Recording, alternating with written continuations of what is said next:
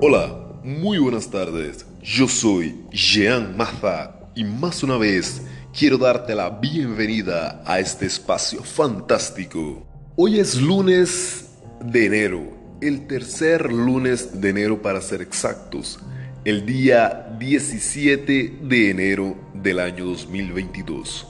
Y un hecho interesante es que por ser el tercer lunes del mes de enero, es que se celebra el Blue Monday, el día más triste del año.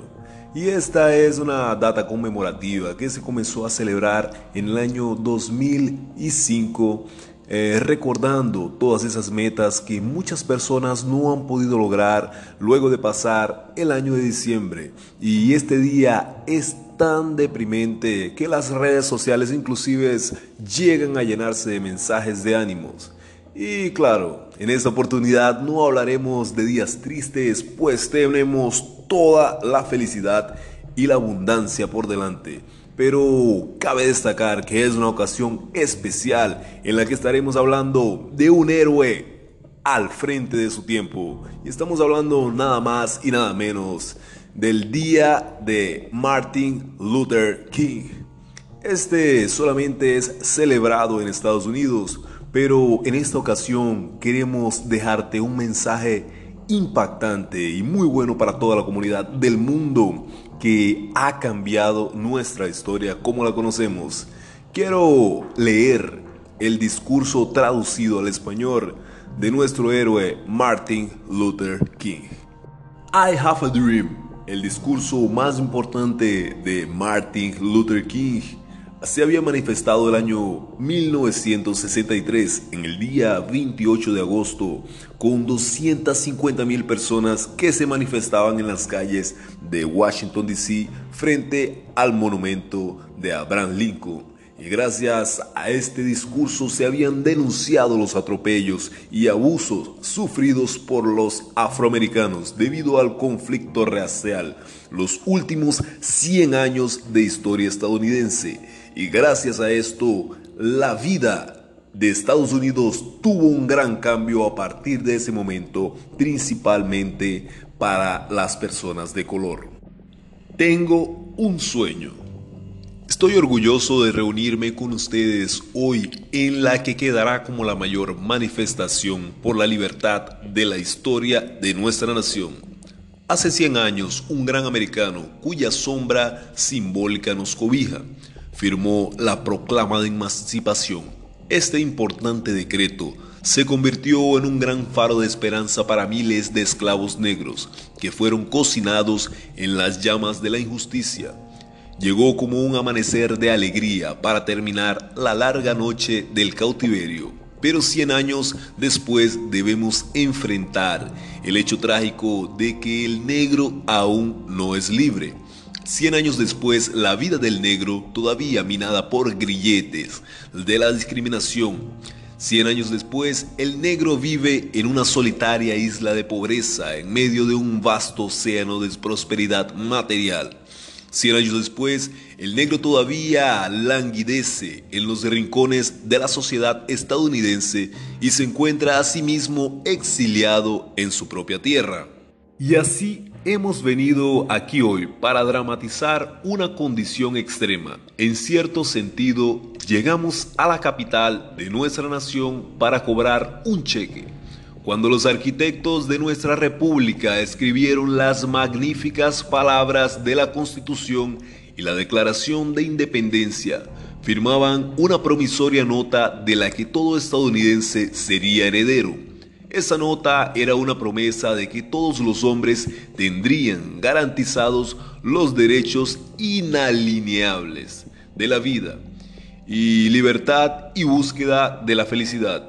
Es obvio que hoy que Estados Unidos ha fallado en su promesa en lo que respecta a sus ciudadanos de color. En vez de honrar a su obligación sagrada, Estados Unidos dio a un negro un cheque sin valor que fue devuelto con el sello de fondos insuficientes. Pero nos rehusamos a creer que el Banco de la Justicia está quebrado. Nos rehusamos a creer que no hay fondos en los grandes depósitos de la oportunidad en esta nación. Por eso hemos venido a cobrar ese cheque, un cheque que nos dará las riquezas de la libertad y la seguridad de la justicia. También hemos venido a este lugar sagrado para recordarle a Estados Unidos la urgencia feroz de la hora. Este no es tiempo para entrar en el lujo del enfriamiento o para tomar la droga tranquilizadora del gradualismo. Ahora es el tiempo de elevarnos del oscuro y desolado valle de la segregación hacia el iluminado camino de la justicia racial.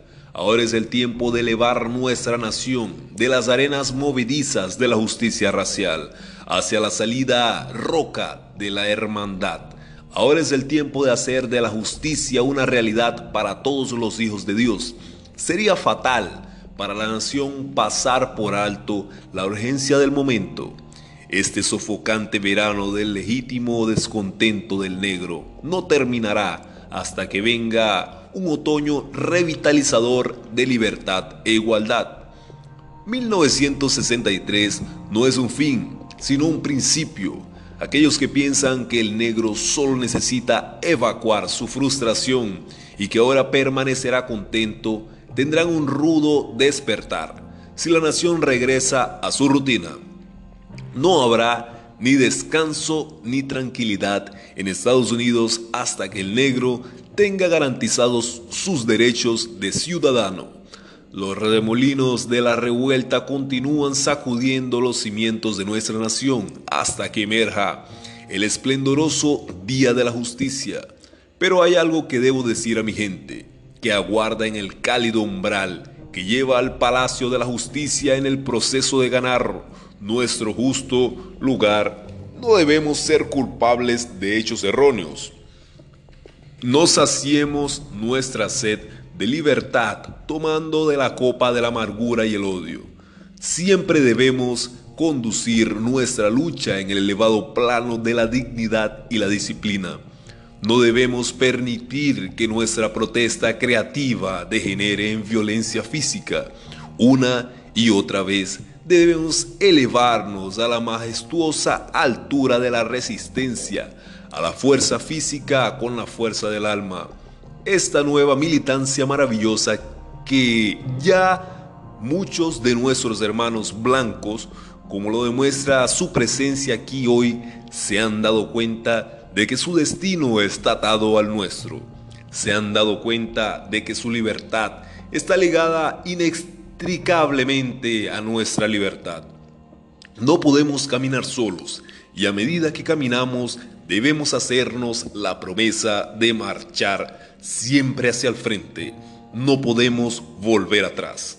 Hay quienes preguntan a los que luchan por los derechos civiles, ¿cuándo quedarán satisfechos?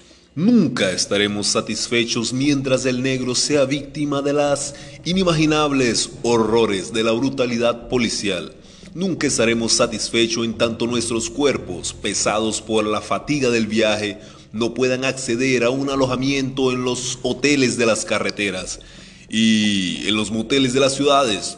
No estaremos satisfechos mientras la movilidad básica del negro sea de un gueto pequeño a uno más grande. Nunca estaremos satisfechos mientras a nuestros hijos les sea arrancado de su ser y robada su dignidad con carteles que rezan solamente para blancos.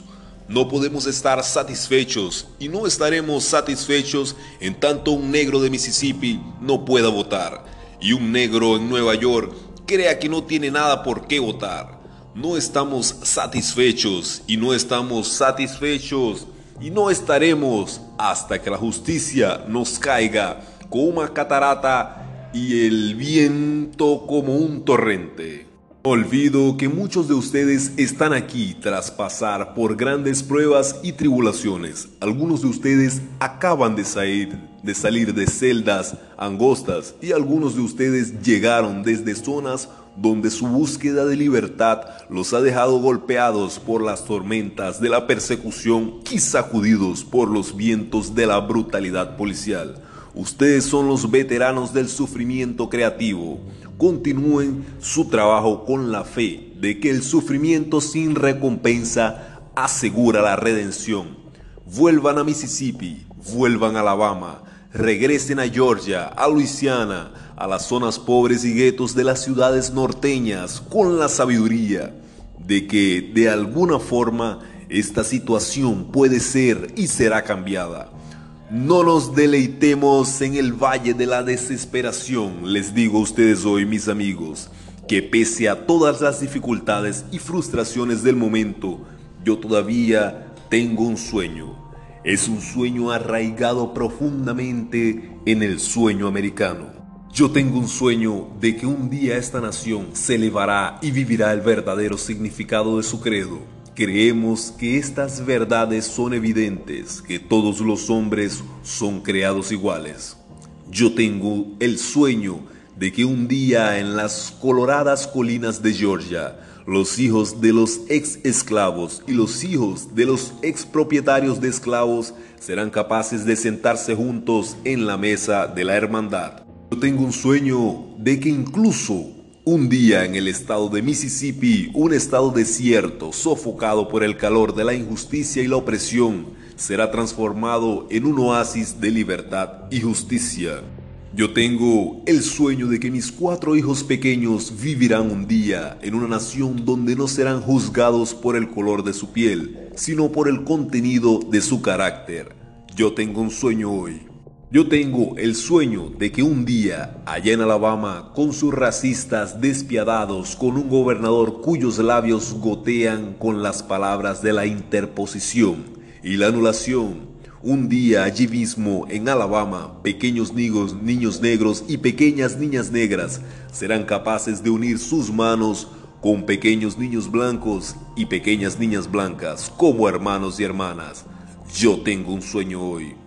Yo tengo el sueño de que un día cada valle será exaltado, cada colina y montaña será bajada, los sitios escarpados serán aplanados y los sitios sinuosos serán enderezados, y que la gloria del Señor será revelada y toda la carne la verá al unísono. Esta es nuestra esperanza, esta es la fe con la que regresaré al sur. Con esta fe seremos capaces de esculpir en la montaña de la desesperación una piedra de esperanza y con esta fe seremos capaces de transformar las discordancias de nuestra nación en una hermosa sinfonía de hermandad. Con esta fe seremos capaces de trabajar juntos, de rezar juntos, de luchar juntos, de ir a prisión juntos y de luchar por nuestra libertad juntos, con la certeza de que un día seremos libres. Este será el día, este será el día en que todos los niños de Dios serán capaces de cantar con un nuevo significado. Mi país, dulce tierra de libertad, sobre ti canto, tierra donde mis padres murieron, tierra de orgullo del peregrino, desde cada ladera dejen resonar la libertad. Y si en Estados Unidos va a convertirse en una gran nación, esto debe convertirse en realidad entonces dejen resonar la libertad desde las prodigiosas cumbres de Nueva Hampshire. Dejen resonar la libertad donde las grandes montañas de Nueva York dejen resonar la libertad desde los Alleghenies de Pensilvania. Dejen resonar la libertad desde los picos nevados de Colorado. Dejen resonar la libertad desde los curvados picos de California. Dejen resonar la libertad desde las montañas de piedra de Georgia. Dejen resonar la libertad de la montaña Lookout de Tennessee. Dejen resonar la libertad desde cada colina y cada montaña de Mississippi. Desde cada ladera, dejen resonar la libertad. Y cuando esto ocurra, cuando dejemos resonar la libertad, cuando la dejemos resonar desde cada pueblo y cada caserío, desde cada estado y cada ciudad, seremos capaces de apresurar la llegada de ese día en que todos los hijos de Dios, hombres, negros y hombres blancos, judíos y cristianos, protestantes y católicos, serán capaces de unir sus manos y cantar las palabras de un viejo espiritual negro. Por fin somos libres. Por fin somos libres. Gracias a Dios Todopoderoso, somos libres. Sin duda, Martin Luther King ha tomado un lugar en los corazones de muchos norteamericanos y de muchas personas alrededor del mundo, tanto negros como blancos. Entre esto, ha conquistado e inspirado a productores en todo el mundo, produciendo tres películas basadas en su historia, como Alpha Man del año 2011, está la película Selma del año 2014 y la película No Soy Tu Negro del año 2016. Esto fue Pre-Show Morning. Chao, chao.